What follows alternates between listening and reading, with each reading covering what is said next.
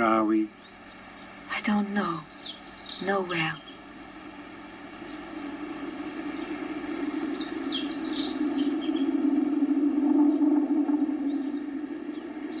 And who are you? I don't know. No one as yet. No one. I will be, Who? Oh, perhaps. We have arrived. Let me remove your blindfold. 欢迎收听 IPN 播客网络旗下的节目《面茶苦茶》，面茶苦茶，我是不鸟万如一。今天是二零一七年十二月二十一日，《面茶苦茶》的第十一集。这是一个关于日本的节目。我们主张光了解日本是不够的，我们还要活用日本。灭茶苦茶的口号是不伦不类，不易流行。大家可以在灭茶苦茶的全拼点 com 找到我们的全部信息。我鼓励您使用泛用型播客客户端订阅收听，因为这是第一时间听到灭茶苦茶以及 IPN 所有节目的唯一方法。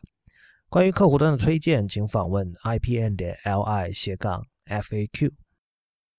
呃，不知道有多少人听出了今天节目开头的那段对话的出处。呃，如果你听出来了，那说明我们心有灵犀，或者说至少是一件非常巧的事情，因为这是一个日本人拍的电影，但是这个电影的原本的语言是法语，而我播出的是它的这个英语音轨，也就是说，这个是它的，它并不是它的这个原来的第一语言。所以，如果你能听出来的话，说明和我一样啦，就是这段对白在你的心中留下了非常深刻的印象。怎么说呢？像这样的一种文化上的错位，其实就是《灭茶苦茶》这个节目的主题之一。我们老说的这个“活用活用”，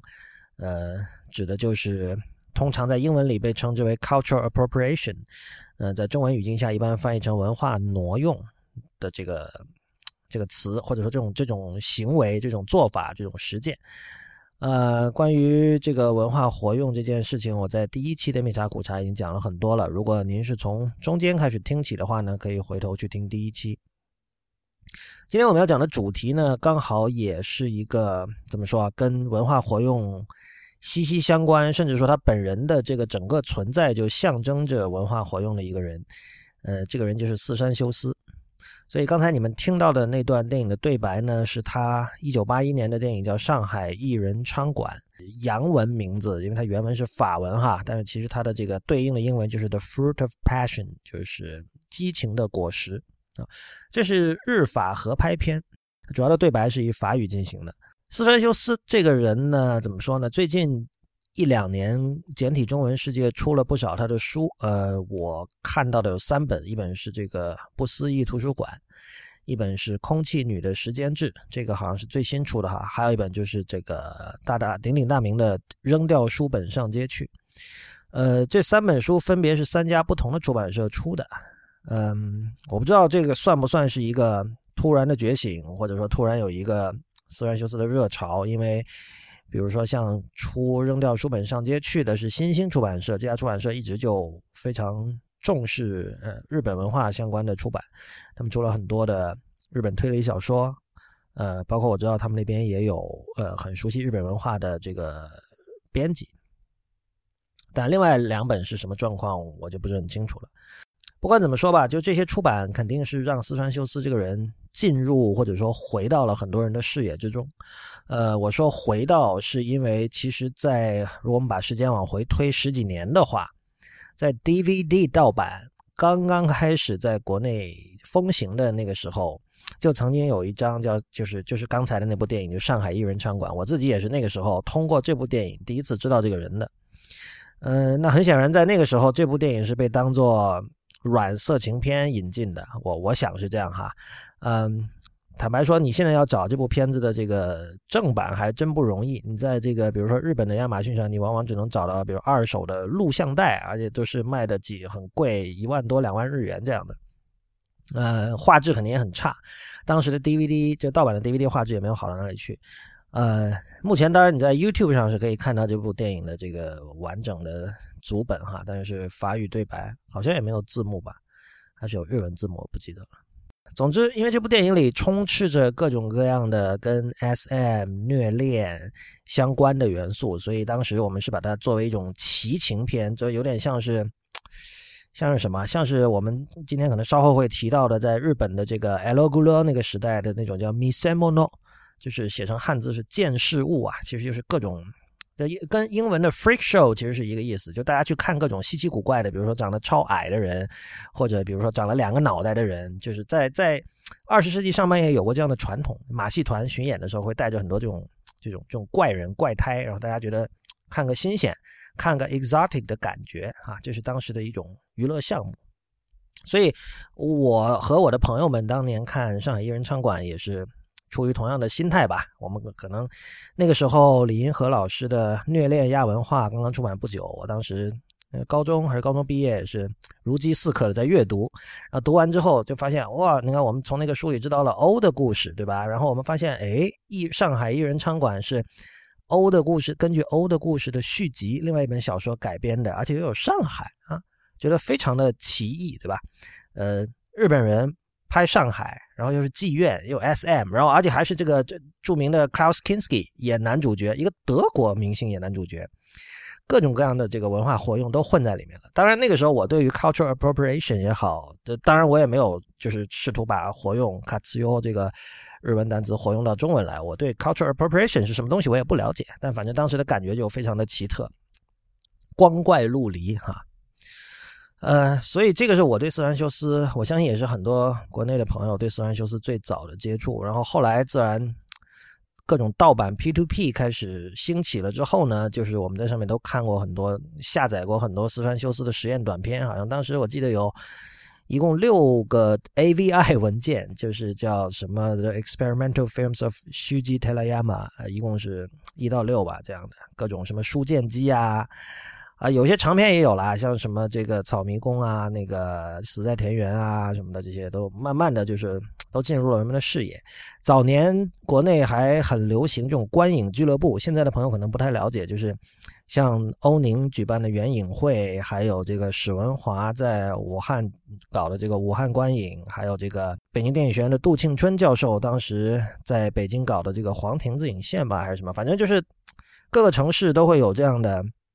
人他因为工作的原因或者别的什么原因，呃，能够接触到一般人接触不到的电影的 VCD 或者甚至是录像带，然后就经常把大家聚集在一起，就大家一起看片儿。呃，本质上这个当然也是属于侵权行为了，但是那个时候就没有人理会这点，因为他那个那个时候这个盗版没有这么发达，所以能看到的片子是很有限的。嗯，所以我记得在那上面，当时我是在欧宁的原影会那里。看到了四川秀司的丢到呃对扔掉书本上街去，就刚才说了这个这个名字本身它是很多东西，它又是一本书，然后它是也是一部电影。当时我记得是香港的舒淇导演，淇是那个王字旁斜玉旁斜玉旁一个那个奇石的奇，舒淇导演呢他做了一个叫创造社的一个电影出版机构，出了应该是他吧出了这部电影的 VCD，印象非常深刻，尤其是最后那段很迷幻的影像。所以这个就是早期我们对于四川修斯的接触。呃，有了这样一段经历，其实，呃，不难想象哈，就是我和我的同龄人或者当时一起走过这样一段文化路径的人，你会对斯兰修斯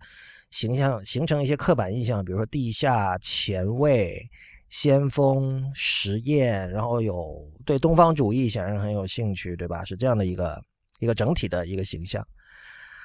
我对上海艺人餐馆还有一个深刻的印象，就是它的配乐。这个在一开始就是在今天节目开头，你听到那段对白结束之后，就会想起那段配乐，非常的悠扬。我们现在可以稍微听一点点。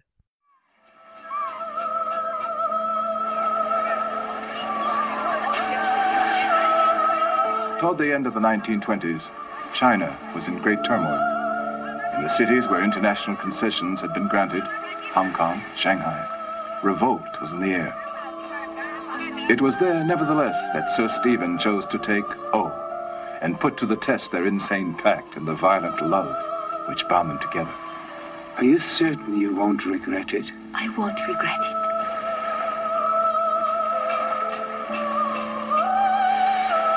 Are you sure? The others will only serve to make me belong to you even more.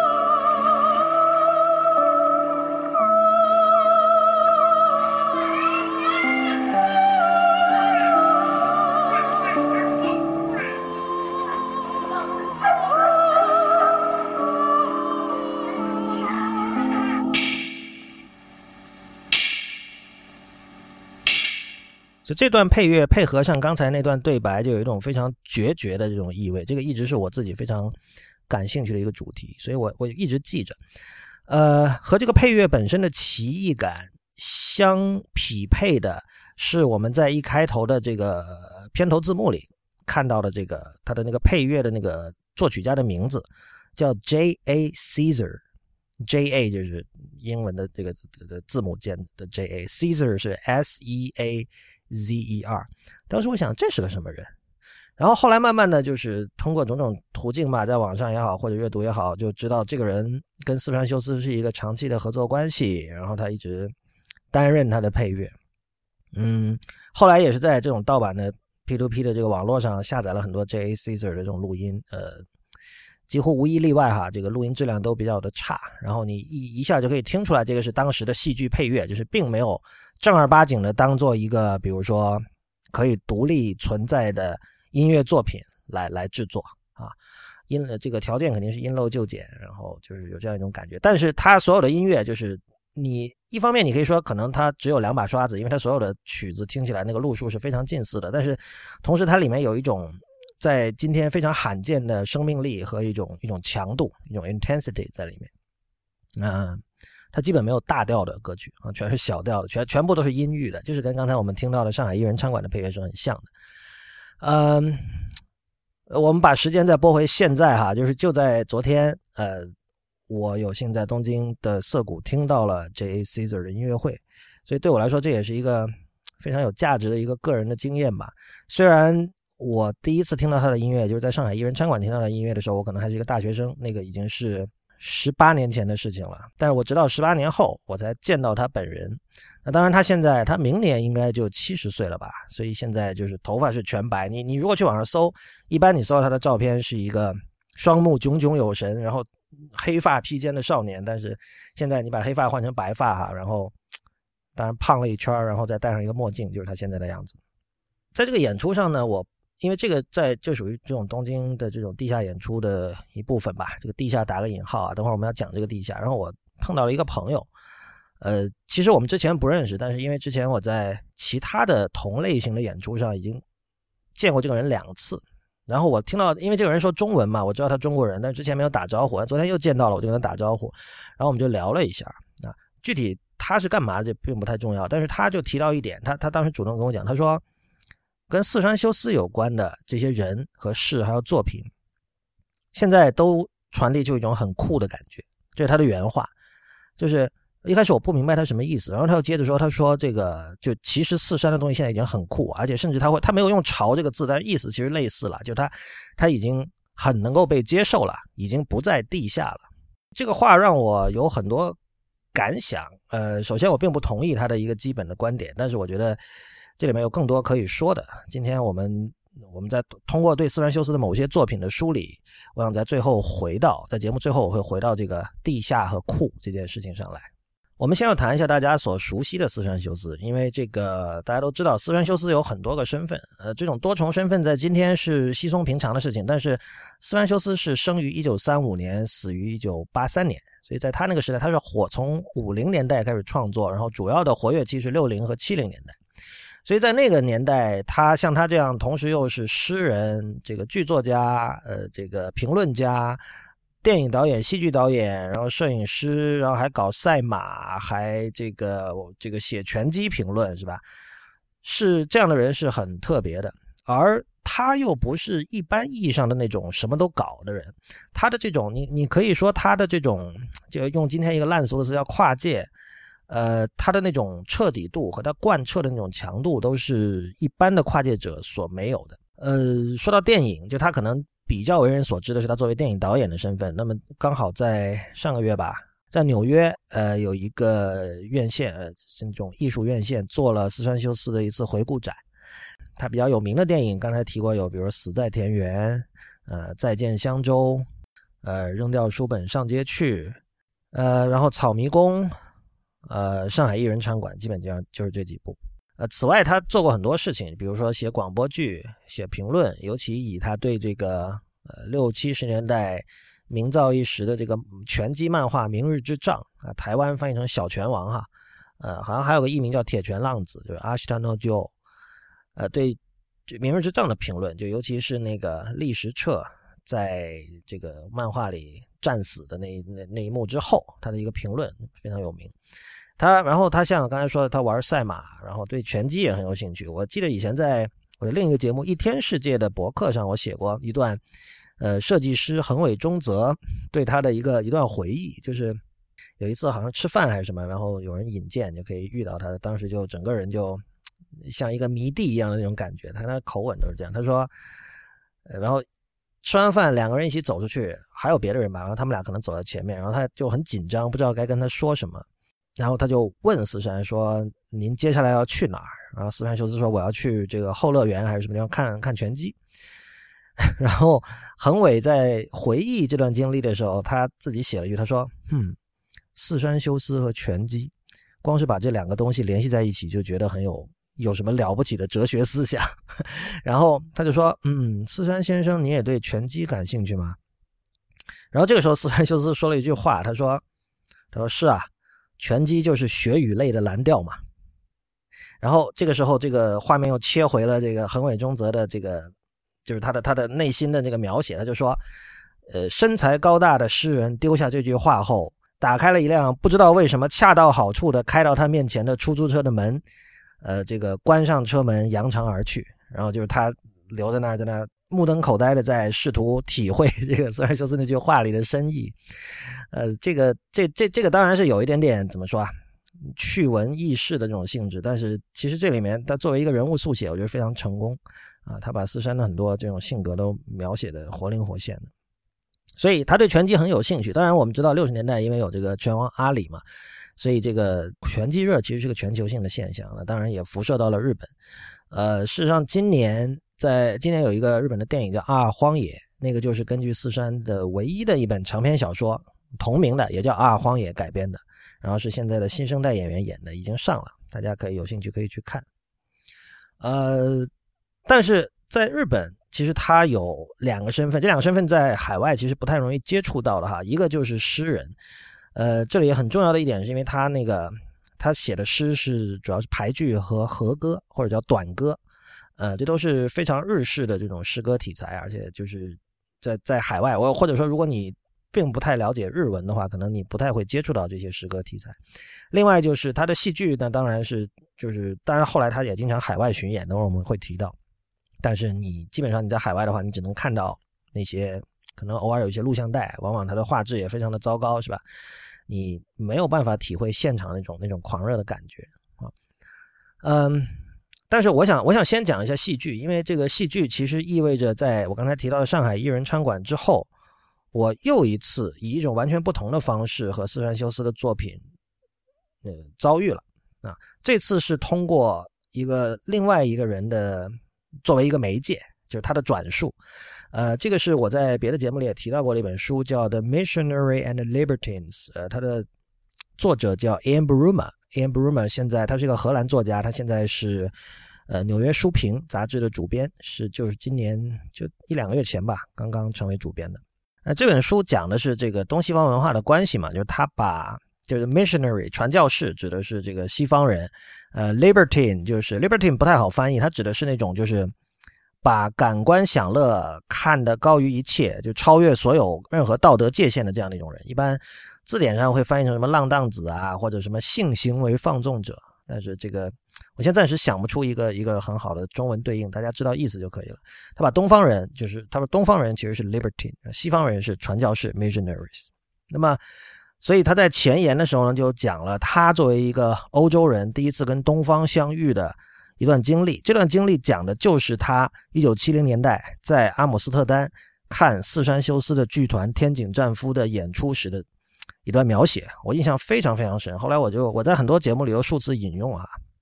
在这里呢，我给大家读一下。这个是我自己，这这本书没有中译本，好像我自己随手翻的一段。我头一次看见东方是一九七一年。东方当然是个模糊的概念，它不仅是地理上或历史上的，也是想象中的。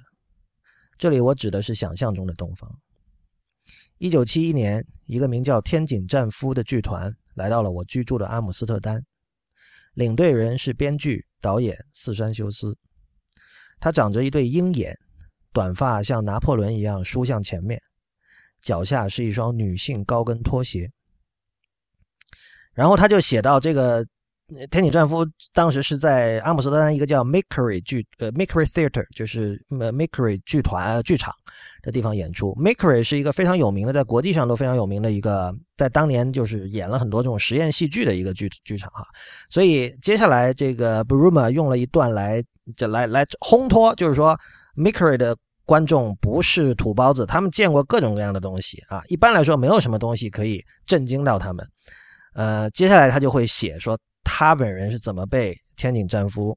震惊的？我们我们我们接着读这个 Bruma 的书哈。四山的新剧叫《鸦片战争》。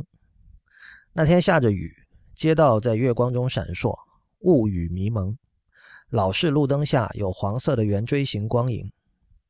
天井战夫没有辜负 Makery 剧场，所有的房间都用上了，包括剧院背后的庭院。身穿中式服装的演员站在室外，轻轻扫着吉他。另一个面目狰狞的演员站在庭院角落，抚摸着一只公鸡的蓝绿色羽毛。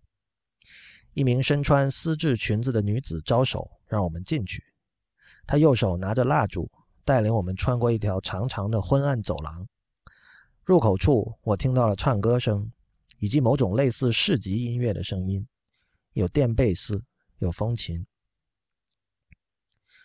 剧场内的世界令我大开眼界，剧情记不清了，甚至都不记得有没有剧情。我们跟着四山的剧在一个个房间中穿梭，房间有时亮着灯，有时一片漆黑。一根火柴突然划亮，演员的脸从黑暗中冒出。场内有个奴隶市场，裸女和英俊的皮条客行走其间，也有烟雾缭绕的鸦片窝和杀鸡仪式。男人打扮成美艳的女子，女人则做男装打扮。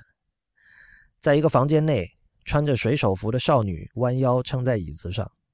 戴着礼帽的男人用慢动作在鞭打她的屁股。脸上涂白了的口技演员把一根根针扎入她的等身大人偶。墙上有巨大的日本漫画角色照片、中日文街头招牌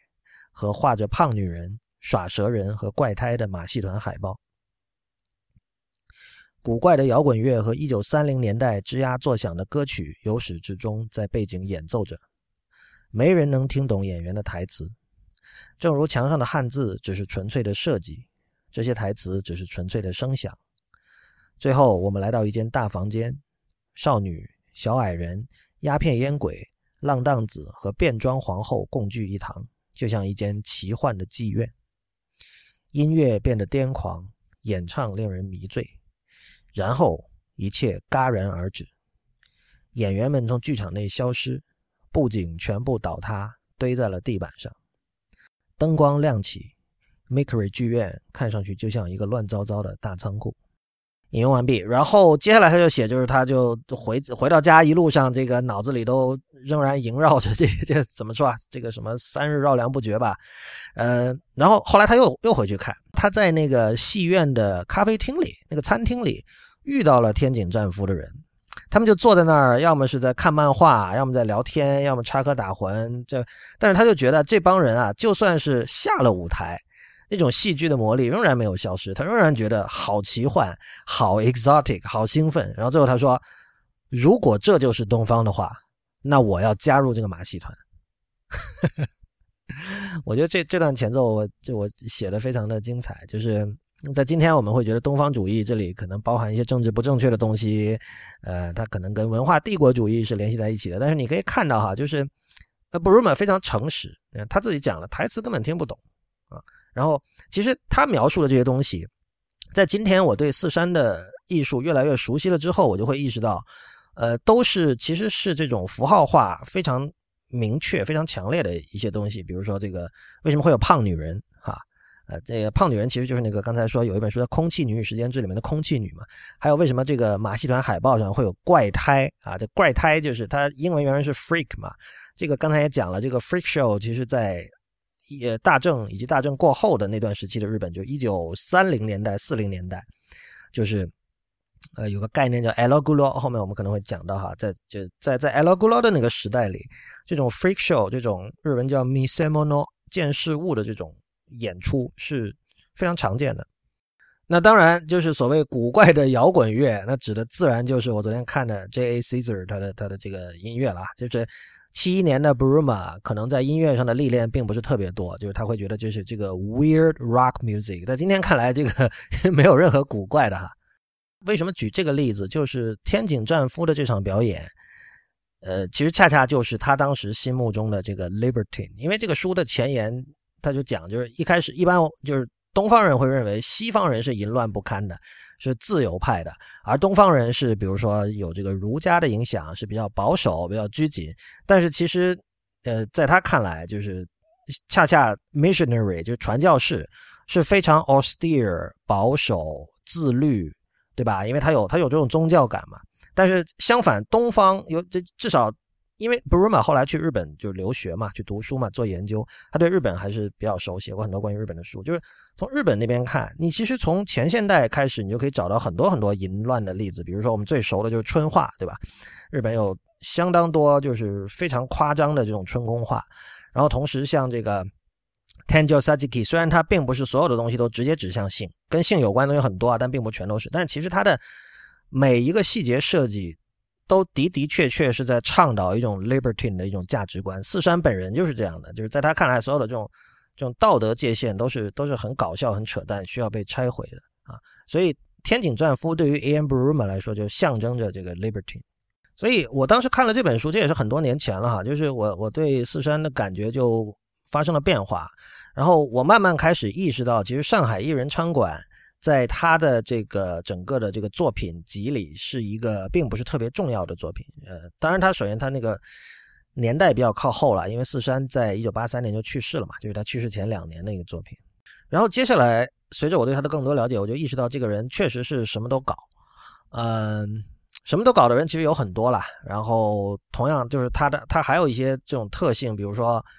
呃，因为他的一个艺术上的一个基本的特点是他想。模糊掉这个真实与虚幻的界限，所以这点他把这一点贯彻的非常的彻底，就包括对他自己也是这样。比如说他对于自己的这个出身，其实有很多前后自相矛盾的一些论述。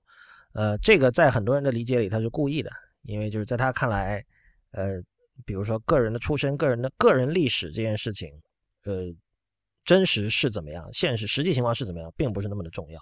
但是后来我也慢慢的发觉哈，就包括像这两年这个国内出那三本他的书，我也有注意，就是比如说书的腰封上或者这个简介上是怎么介绍这个人的。比如说我们看一下这个空气女的时间制啊，现在拿在手里，他写的这个腰封上写的是他是银幕诗人，是先锋戏剧导演，是作词家，是小说家，然后这个日本电影最后的实验派大师，东方费里尼四川修斯自传随笔集。然后你反过来看，说这个这位始终与主流保持疏离的前卫艺术家，用奇诡而细腻的文字，展现了他在电影之外的另一个世界。四川修斯向我们娓娓道来他对成长、家庭、爱情、诗歌、戏剧的理解，这些看似与电影无关，却成就了他的电影创作。所以，我我们看到这里有几个问题：第一，就是他非常看重他作为电影导演的这个身份。然后就是先锋和前卫这些词、这些标签跟他是脱不了关系的啊。日本电影的最后实验派大师嘛，但是这个后来我我现在我就渐渐发现，其实这些标签对于理解他本人，甚至说对于他的一个所谓的这个真相，作为一个艺术家的真相，其实是不能说相距甚远，但是应该说是颇有偏颇的。昨天在那个 J.A. Caesar 的音乐会的演出现场，也碰到一些呃，这个在在现场认识的朋友，然后就聊起这个事情嘛。这个有人就提到说，现在很多人仍然在消费四川修斯。嗯，这句话我觉得很有意味，因为这个当然我明白了，比如说在这个唱片行看到跟他有关的唱片，呃，往往会比较贵。当然，这个这个贵很有可能是当时他的这个印量非常的少，是是这是经济原理导致的。啊，并不一定跟艺术价值有什么直接的关系，但是总之跟它相关的东西呢，都有一种神秘感，有一种光环，然后会大家会去抢购，呃，然后的确很多东西打上了他的名字之后，会引起很多人的近乎狂热的兴趣吧。但是另一方面，我又觉得，呃，虽然在今天你会看到有很多人似乎对他保持着高度的兴趣，但是今天这个时代可以说比任何时代都离四山修斯的这个精神或者他的主张更加的遥远，呃，更加的南辕北辙。呃，我觉得哪怕很多自认为是他的粉丝的人，可能都没有意识到这点。嗯，呃，让我意识到这点呢，其实是一本美国人的书，这是一个叫 Stephen Richley 的一个学者，他是钻研这个日本文学、日本文化的。呃，他写了一本叫《Japanese Counterculture: The Anti-Establishment Art of Terayama Shuji》，就是日本反文化，呃，四山修斯的反建制艺术。因为我自己在这个科技方面的兴趣哈，我大概从也是很久零零几年零六年吧，可能零六年我看到了 John Markoff 那本这个 What the Dormouse Said 那本书的时候，我开始第一次意识到个人电脑和美国一九六零年代的这个 counterculture 就是反文化，有的人也叫反主流文化运动的关系之后呢，我就对那段历史很有兴趣。但是后来慢慢的我们又知道了像。Whole Earth Catalog 啊，像什么 Back to the Land 这等等等等这样的那些当年的这种呃反对体制、追求这个自给自足啊，然后这个对工具的重视等等等等这一套整个一套哲学吧，Stuart Brand 那些人，所以这本书的这个标题马上引起了我的兴趣，就是哦，原来在日本有一个对应的 Counterculture 运动。当然我们知道，就是可能这个明治维新之后，日本的现代化进程很快。呃，二战之后呢，当然因为种种历史上的因素哈，就是它很多东西跟西呃跟美国和欧洲就是同步的，呃，原本不应该让人惊讶，但是我因为我之前这块对我是一个空缺，我不知道日本有所谓的 counterculture，那当然后来我看了这本书，其实它是完全是试图用这个 counterculture 反文化的这个框架来去理解四山修斯，但是我觉得这个视角就非常的新颖，然后后来其实我我慢慢就意识到了这个人说的是非常正确的，就是。第一，是因为 counterculture 运动在当时呢，虽然我们现在提到 counterculture，提到反文化，都是指美国一九六零年代发生的事情，但其实它是一个全球性的运动，包括刚才那个 Buruma 写到的那个 Makery Theater，其实也是这场运动中的一部分。反文化运动是全球性的，而斯山修斯其实接到了这股西风。后来我就慢慢意识到，我现在跟别人讲，如果用一句话介绍斯山修斯的话，我不会讲是什么前卫电影或者什么什么先锋诗人什么的。呃，我认为他是一个借了1960年代美国反文化运动的西风，来为日本的大正时期招魂的一个人。在 Richley 的这本书里，就有一些很有趣的例子。在他呢，他因为这个人他研究日本文学嘛，所以他花了很多笔墨写这个斯兰修斯的呃短歌，也就是和歌。短歌是日本的一种诗歌题材，就大家可能比较熟的是排句啊。呃，排句的话是这个日本是很短的嘛，就是它是它它的那个格式是五七五，就是三句呃三段吧，或者说第一段是五个音节，第二段七个音节，第三段五个音节，大概是这样。就是大家知道像松尾芭蕉啊，这些都是很有名的排句大师啊啊。然后和歌或者说短歌其实跟跟排句有点在趣味上其实有点类似，但它会更长一点。就是排句是五七五，然后短歌就变成了五七五七七，就是分成。五个部分，然后那个这在排句的五七五后面加上了两段，每段七个音节是这样的。那么四川修斯在一九五零年代的时候，他他小的时候其实因为当时那个日本战败嘛，所以他也经历过那个颠沛流离的一段时间，跟他妈妈。后来呢，他就是大概一九五零一九五零年代的时候开始，他在高中的时候就开始参加一些这种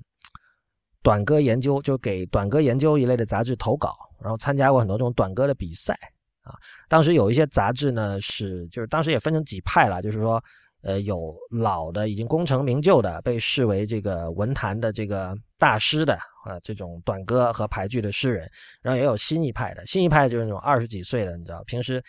他们其实没有太多，不像现在这个，现在当然你你排剧这种长度的东西，包括短歌，在 Twitter 上随便就发了，当时没什么场地发的，结果就有人专门搞了一些杂志来给年轻的诗人们，就是。举办这种短歌的比赛啊什么的，虽然说就参加了，然后慢慢他在短歌界呢打响了一些名气，但这个名气并不都是好名气。他早年是经常受到抄袭的指指责的，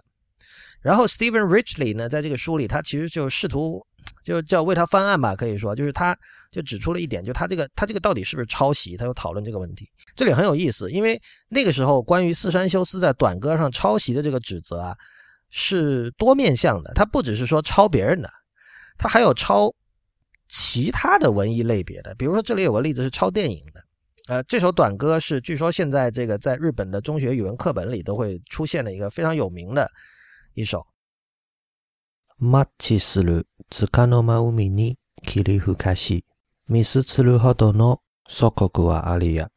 呃，它的意思就是简单解释一下，就是点燃火柴的那一瞬间， 呃，海上浓雾缭绕，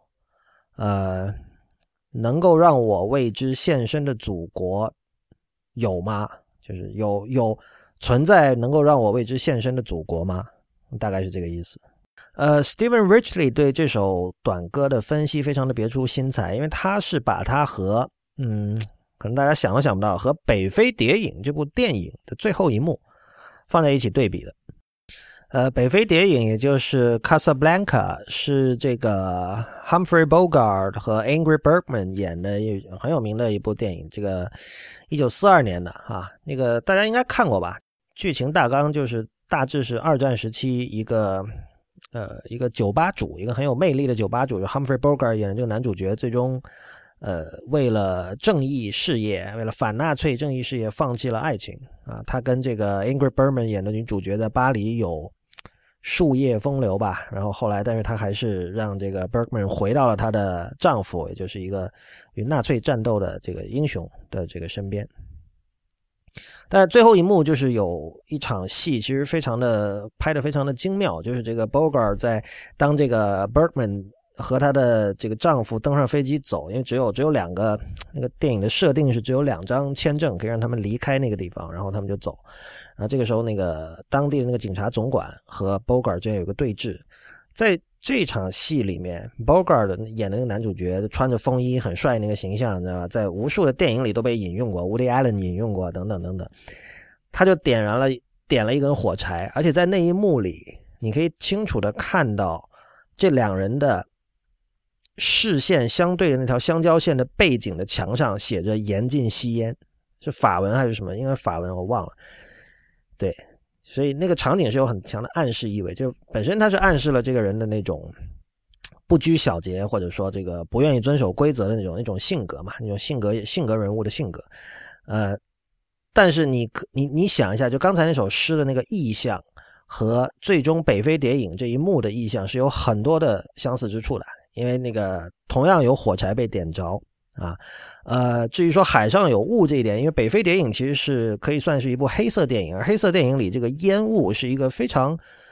呃常用，就已经成为成为必备的一个道具了。就是所有的知名的黑色电影里都有大量这种抽烟的场景，这个烟雾本身也是烘托气氛、渲染气氛的一个工具。所以这个烟雾和斯兰修斯写的这个海上的这个浓雾。也是可以对应的。那最后这个有没有祖国可以让我为之献身这一点，那当然也是跟《北非谍影》最后的剧情是息息相关。所以，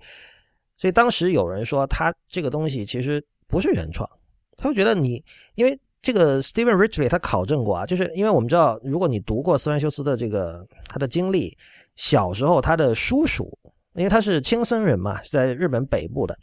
青森，他叔叔在那边有开一个电影院。他在那个电影院里度过了很多童年的时光、少年的时光，所以他能看很多电影。而《北非谍影》在呃日本上映和《斯兰修斯》那段时间是吻合的，所以那个时候他看过《北非谍影》几乎可以是肯定的事情。那么你就想，就就比如说现在，比如说我们最近上了这个二零一七版的这个《Blade Runner》银翼杀手是吧？然后如果有一个诗人写了一段这个牌剧也好、短歌也好、什么也好，然后他那个。整个氛围和画面一看就是跟那个 Cyberpunk 的某些场景是很近似的，你会不会说它抄袭？而且这不是一般的电影哦，这北非谍影当然在当年可能还没有今天这种历史地位哈，但是那个那个场景一定一定也是令人难忘的。所以你刚看不久就这么写，但是 Steven Richley 的意思就他做了很多很多的分析哈，这个因为比较抽象，我在这里也呃，同时这个因为就是也是 Richley 本身他的分析，我也不好在这里。全文的把它转述给大家听，大家有兴趣可以去买这本书《Japanese Counterculture》，我很推荐这本书。他最后分析，他就指出这两者之间是有一个互文关系的，就是你读过了四山的这首短歌之后，你再回头看《北非谍影》的最后一幕，你会有新的延伸的理解。这种互文非常重要，就在今天可能它其实并不是太稀奇，我们经常都会遇到这种情况，就是呃，我们对一件作品的理解不再是仅仅就作品论作品，比如说我们不是仅仅分析呃一首钢琴奏鸣曲的曲式或者和声，呃，甚至演奏版本，可能我们更多我们我们还要看，比如说这首曲子在什么别的作品里出现了，有点像我在早期的一期《面茶苦茶》里，当时我。指呃指出过那个叫什么《浪客剑心》里面志志雄真实和浪心决斗时候，他使用了贝多芬的那个悲怆奏鸣曲的第二乐章啊那段音乐。所以其实由于我看了《浪客剑心》，其实《浪客剑心》这个作品它是 inform 了我对于悲怆奏鸣曲第二乐章的理解的。这就是刚才说的互文。其实但是你可以看到这种互文，四山修是在一九五几年的时候就在用了。虽然那个时候能够了解到他的这种。良苦用心，很可能也不是什么良苦用心啊，就他其实是一个那种，呃，叫什么？呃，英文叫 provocateur，就是他是喜欢去挑衅，就是故意要跟别人对着干，然后看到大家这个发怒的这个反应，他会很开心，是这样的一种，他有这种顽童性格，所以也可能他是觉得说，当时没有人这么干，所以我这么干，他可能未未必有想这么多，他可能根本也不知道那个是年代的他哈。他可能高中还是高中刚毕业没多久，可能他也不知道什么叫互文，不不懂这个概念，但他就觉得说，我看了这个电影，然后我可以这么写，呃，所以后来我们知道，就是四山的短歌和传统意义上的经典意义上的短歌是完全不一样的，就是后来有一个叫前卫短歌运动。如果你现在去查前卫短歌运动，你会发现四山在里面的地位其实很重要。但你如果是经典意义上的短歌，其实四山四山这个人他是不太。呃，被日本的主流文化史所认可的。我为什么这么说啊？就是我之前在奈良的时候买了一本这种类似日本通史一样的那种小册子，它不是历史书，它是一本很薄的小册子，但是它用密密麻麻的小字表格把这个日本史上的各种大事都列出来了。所以当当你看到战后那一段时期，就是六十年代、七十年代的时候，当然我我会找一些我比较熟的一些人，比如说像三岛由纪夫自杀这种事情，肯定是列进去了。呃，很多别的文学家也列举，但是四山修斯是完全没有的。一九八三年四山修斯逝世，在那张年表里是没有的。所以，我们回到这个 Steven Richley，他他就提到关于呃四山究竟是在抄袭还是在引用？他显然他是试图在翻案嘛。之前我跟他跟大家讲了，他举了另外一首短歌的例子，另外一首里面他四山修斯几乎是完整的引用了呃另外一个诗人叫中村草田男。啊，这是一个在厦门出生的一个一个日本诗人哈，他引用了中村的一首牌句。那我们刚才讲，就短歌是它的格式大概是五七五七七这个音节数哈，而排句是五七五，所以你可以看到，其实呃，短歌和排句有一种包含和被包含的关系。而在这里，事实上，呃，四山把呃中村草田男的那首牌句几乎完整的引用了，剩下的另外一半。留下的那些音节，他把它把这个诗的意象进行了发展，所以可以想象，在当时那样的文化氛围里，就是尤其是像斯兰修斯还有他周围的这些这种二十来岁的这种新派的断歌诗人、排剧诗人写这种东西，是很容易受到这种建制派的这种抨击的。不要忘了，就是一九五几年啊，所以当时比如说有这个有名望的这种排剧批评家会指责说，这个斯兰修斯是摧毁了。短歌和排剧的界限，这样的一种批评，今天看就大家都会笑嘛，对吧？就是说，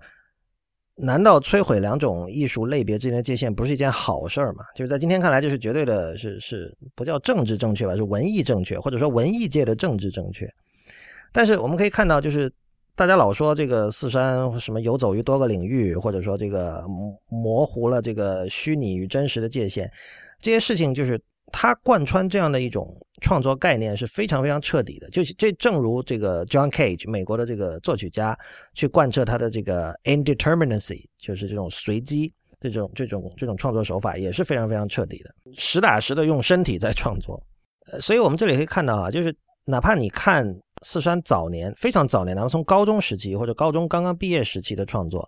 已经呈现出那种要打破偶像，甚至你可以说是这种弑父情节了啊。他显然就是他他所引用或者说被别人称之为引号抄袭引号完毕的一些作品，他所引用的对象，他自己在后来的访谈里都承认过，就是这是他当时非常佩服的诗大诗人，他很喜欢那样的诗人，所以他这里就是存在一个非常经典意义上的这种这种弑父情节，就是说我崇拜我的偶像，但是我要通过把他干掉来确认我的主体身份，这样我能超越这个偶像。你你可以看到，就是我再举一个例子，为什么说他把这种理念贯彻的很彻底？就是像天井战夫这个名字，刚才我们提到的他那个剧团，就是 Bruma Bruma 写到那个剧团。呃，一般呢，我们知道这个名字是一部法国电影在日本上映时候的那个所谓的邦题，就是就是日本本国的译名，当时叫天井战夫。但是天井战夫同时有点像这个粤语，就是至少在香港地区，我们会管。看演唱会的时候，如果你的票买的很不好，你坐在最顶上，我们叫山顶位。天井战夫有有有这个层面的意思，就是它是指的那个在剧院顶楼顶顶层的那种，就是离舞台比较远的那些位置。那么，呃，大家可能知道，就是在那个地下这个词，英文叫 underground，然后在那个日文里是简称叫 angula。那当时像斯川修斯做的这些戏剧，显然是属于这种这种地下戏剧，就 angula 戏剧，但是他就。你们叫我安古拉戏剧是吧？你们叫我地下戏剧，我就要偏偏选一个反面的。我不是地下，我是地上，而且不只是地上，我要上到最顶，我要上到天井战夫那样的状态，也有这么一说。所以你可以看到他的很多这种反叛呢，就是他也有达达的维度。就是我们知道达达主义，其实你现在看起来很多东西会显得非常的激进或者这个叛逆，但是本质上。幽默感对于达达是很重要的，很多时候他只是觉得好玩觉得是你要这样我就偏那样，这里面未必会有很多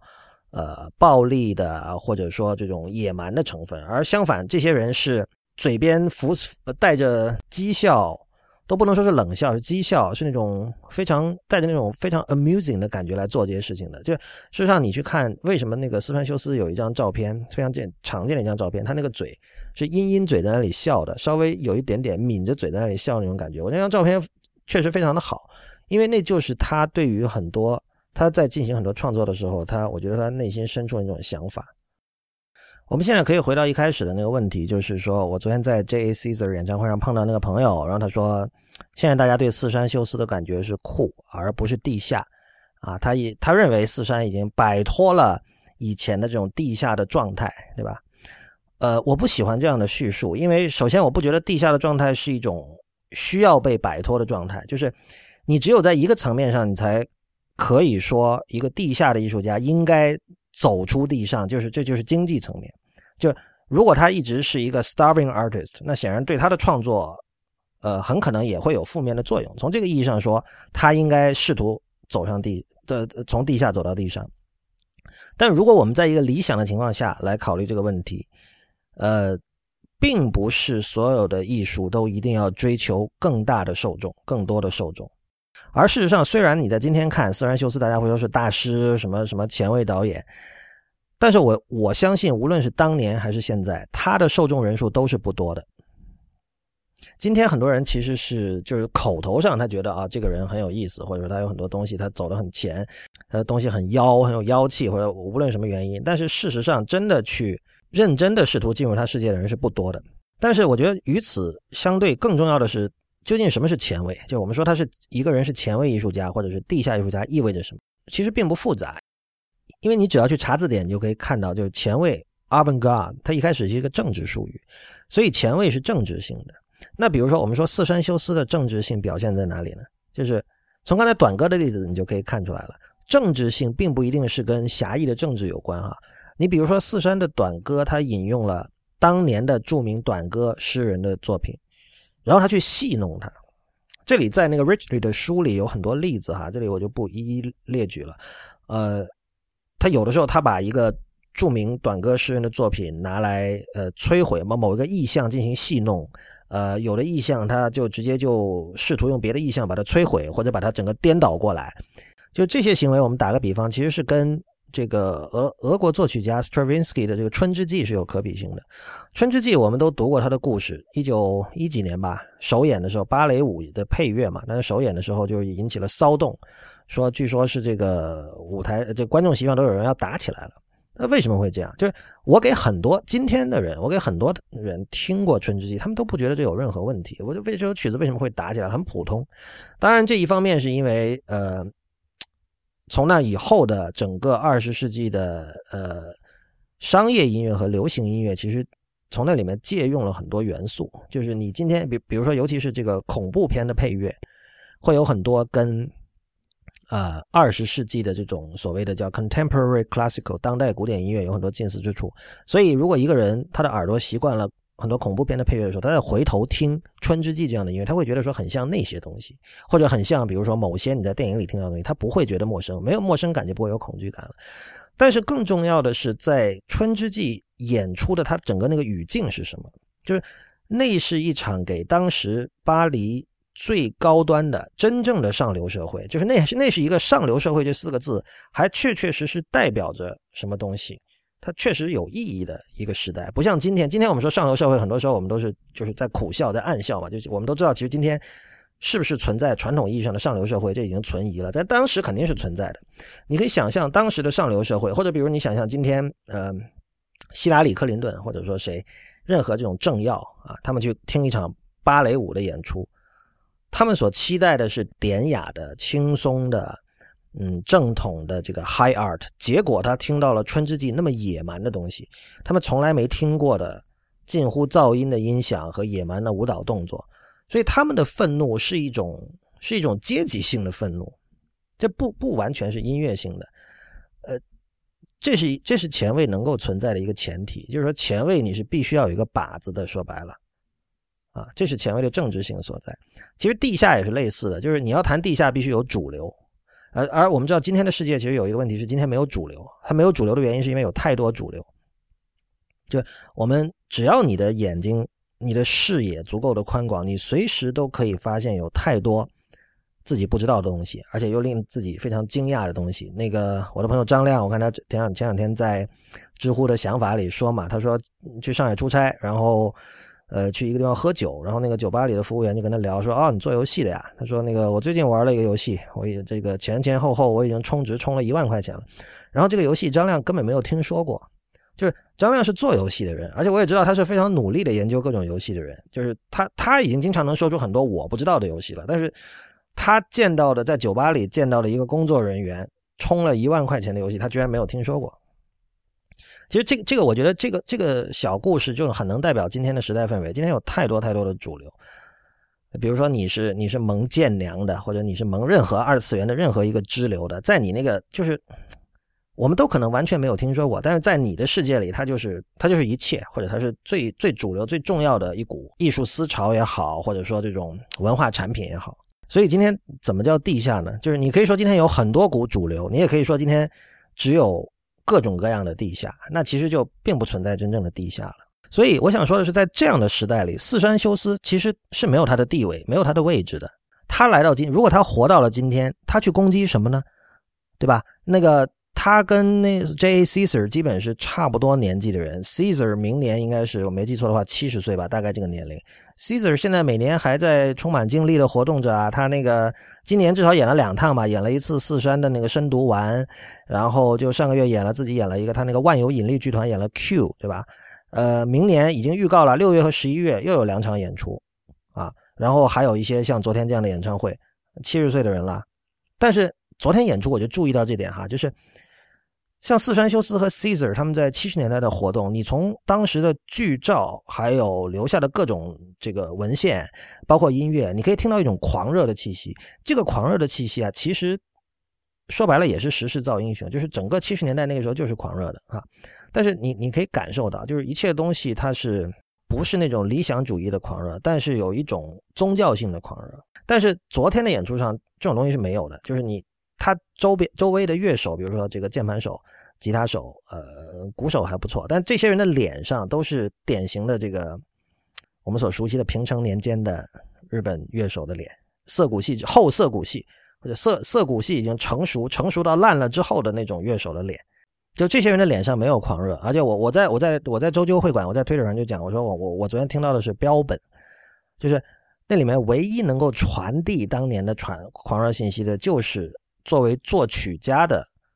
J. A. Caesar，他的那些曲子，那些曲子本身，但是演奏还有整个台风呈现不出那种狂热。我事实上我觉得他那个键盘手整个样子就很像那个《池袋西口公园》那个小说里写的，在混迹于池袋广场上那些小那些什么鸡少年那些小混混，有那样的一种感觉。当然，其实那也是一种那也是一种美感啦，那也是一种独特的一种亚文化的氛围。但是跟当年 Caesar 他们的那种氛围是完全不一样的。所以我想，如果四川活到了今天，其实他不能怎么样的，他能够做的事情跟 Caesar 今天做的事情是一样的。这种事情。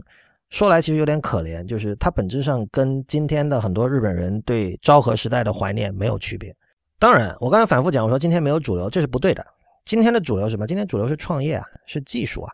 是一种类似于 High Modernism 时期啊，二十世纪上半叶大家对于那种。技术能够促进人类进步的那种狂热，不过可能区别在于，这个今天的民智还是比二十世纪上半叶要更加开启，或者至少说能够接在互联网的帮助下，能够接触到各种各样的思潮、知识、信息、呃哲学的、社会学的、经济学的各种各样的心理学的这种流派的这种哪怕是碎片化的信息的人，越来非常的多。所以呢，今天不太容易出现一种就是说有了一个。呃，主要的社会的显学，比如说这个技术主义，然后所有的人都拥上去，一定是会有批评的声音的。而且批评的声音，呃，只要那个人努力，他仍然可以让他多多少少浮现水面。所以我在想，比如说，如果你在今天要做四川修斯在五十年代、六十年代、七十年代做的事情，你你应该攻击的对象是什么啊？你你所与之对抗的主流是什么呢？很可能是，比如说是苹果，是 Elon Musk。呃，是比特币，呃，是区块链啊，是人工智能，呃，是这个监控社会，所有这些东西，如果你能够去挑衅这些东西，去讥笑这些东西，呃，去去玩弄这些东西，毫不犹豫、毫不留情的把他们踩在脚下，或者把他们整个颠倒过来，然后你又能够获得自己的受众，这个时候你就可以营造一种类似于当时的那种安古拉啊地下的氛围。呃，我们可以看到，就是四川修斯和今天的时代的另外一个格格不入的地方，在于它是反专业主义的，啊，就是呃，首先跨界本身就是一种反专业主义的行为，就是他没有拍过电影，他本来是诗人啊，后来因为种种原因，包括生计的原因，他可能去写，比如剧本、写戏剧、写广播剧啊，因为诗人显然是养活不了自己的，但是慢慢的，他觉得我想做电影，或者说我想做戏剧，我就可以去做戏剧。我无论如何想办法都可以去做喜剧，然后你今天回头看哈，四山当年所有的他他他的一切这种 production production quality 都是不太行的，他们是因陋就简的。比如具体表现在音乐上，C J A Caesar 当年所有的唱片，我之前也说到，他的录音质量是很次的，因为首先他这个音乐本身是作为另外一种艺术形态，就是戏剧的附着品出现，它并不是作为独立的作品。其次，那个时候他们其实并没有，肯定并没有太好的这种收音设备、录音设备。其实，呃，昨天的演出调音上我是不满意的啊。经常你就是 Cesar 本人的声音你听不太清楚，有时候吉他的 solo 也听不太清楚。呃，可能唯一鼓手是一个亮点吧。但是我其实昨天我也在想，呃，因为比如说我现在很喜欢的一个这个日本的 progressive 乐团叫 Ela，就是英文的 era E R A 这个词。那这是一个小提琴手和吉他手的组合，我之前在节目里也提过，这两个人。显然都是，就是他们是那种 musicianship 非常高的艺人，他们可以玩各种各样的风格，每种风格都玩得非常的到位，味道非常的正啊，细节把握的非常的这个有模有样。所以昨天我在看 Caesar 演出的时候，就在想，如果场内的吉他手和小提琴手换成这个鬼鬼怒无月和胡井张九，就是 Ella 的这两个成员，这场演出会更好吗？我觉得很可能不会。就是他在这个 musicianship 上，在在专业主义上会变得更好，吉他 solo 会更加的精妙，小提琴的声音音色的变化，还有包括他通过这个，他可能会用一些这个效果器踏板，营造一种在即兴的时候营造营造一种特殊的音色效果，会很迷幻什么这些我毫不怀疑，因为我听过他们的现场。但是这些元素会让 Caesar 的音乐变得更好吗？很可能他会破坏原来的那种粗粝、野蛮、狂放的感觉。粗粝、野蛮和狂放其实是四川修斯艺术中很重要的一部分，这个也恰恰是他，呃，可以说是游走在各种艺术类别之类型之间的一种一种代价。就是我相信，比如说在五零年代他写和歌和牌剧的时候，当时的和歌牌剧建制，当时那些功成名就的日本诗人觉得他算什么呀？虽然他年龄可能就二十出头的样子，就你懂什么和歌，你懂什么牌剧啊？事实上，在 Richley 的书里，他就提到当时有这个批评家就说。和歌是有一个古老的传统的，因为和歌至少在一一几几年甚至更早就有了，就那个时候它的理论就已经开始出现了，就是一个就跟就我们的唐诗宋词一样。那你可以想象，建制派一定是会对几百年前流传下来的这一套传统和规则是非常看重的，这是他们得以立身的、得以立足的一个一个基础，所以。在他们看来，斯芬修斯可能根本是一个不会写歌和歌的人，不会写牌局的人。当然了，这里有趣的事情是，这个其实合格的理论里本身就有，呃，就跟引用有着密不可分的关系。在当年就有所谓的这个叫本歌曲啊 h o n k a d o l i 的这个说法。当然，具体说这个 h o n k a d o h o n k a d o l i 在传统的合格理论里的这种应用和斯山修斯的那种呃被很多人视为抄袭的那种引用。究竟有什么区别啊？有没有可比性？这就是另外的话题，在本期节目里就不多说了。呃，说了这么多，我觉得恰恰是因为四山这个人和今天的时代气息格格不入，才让他显得更加的珍贵。今天在表面上的这种呃文化的多样性，就是具体表现在我刚才说的这个没有主流这个现象。玩游戏的玩游戏，听歌的听歌，玩玩 RPG 的玩 RPG，玩 gal game 的玩 gal game，对吧？玩这个主机游戏的玩主机游戏，听日本爵士的听日本爵士，就是每个人有自己的那么一小块这个自耕地，然后在里面慢慢的这种耕耘，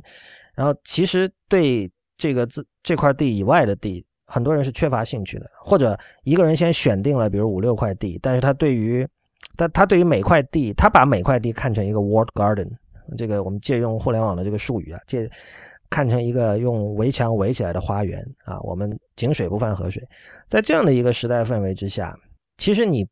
确实是不太容易理解四川修斯的。你会觉得他好像玩什么玩都不专啊，你会觉得他只是反复的在贩卖呃某几把刷子。你甚至可以说他开创了这个大 IP 的先河，因为他有很多。IP，今天今天你用 IP，你用今天的 IP 来形容他的很多作品非常合适，因为比如说丢掉书本上街去，它又是一本书，它还是一本电影，然后好像还出，它对还出过一张唱片，对吧？它有很多东西都是这样的，就是一个概念会衍生出不同的作品。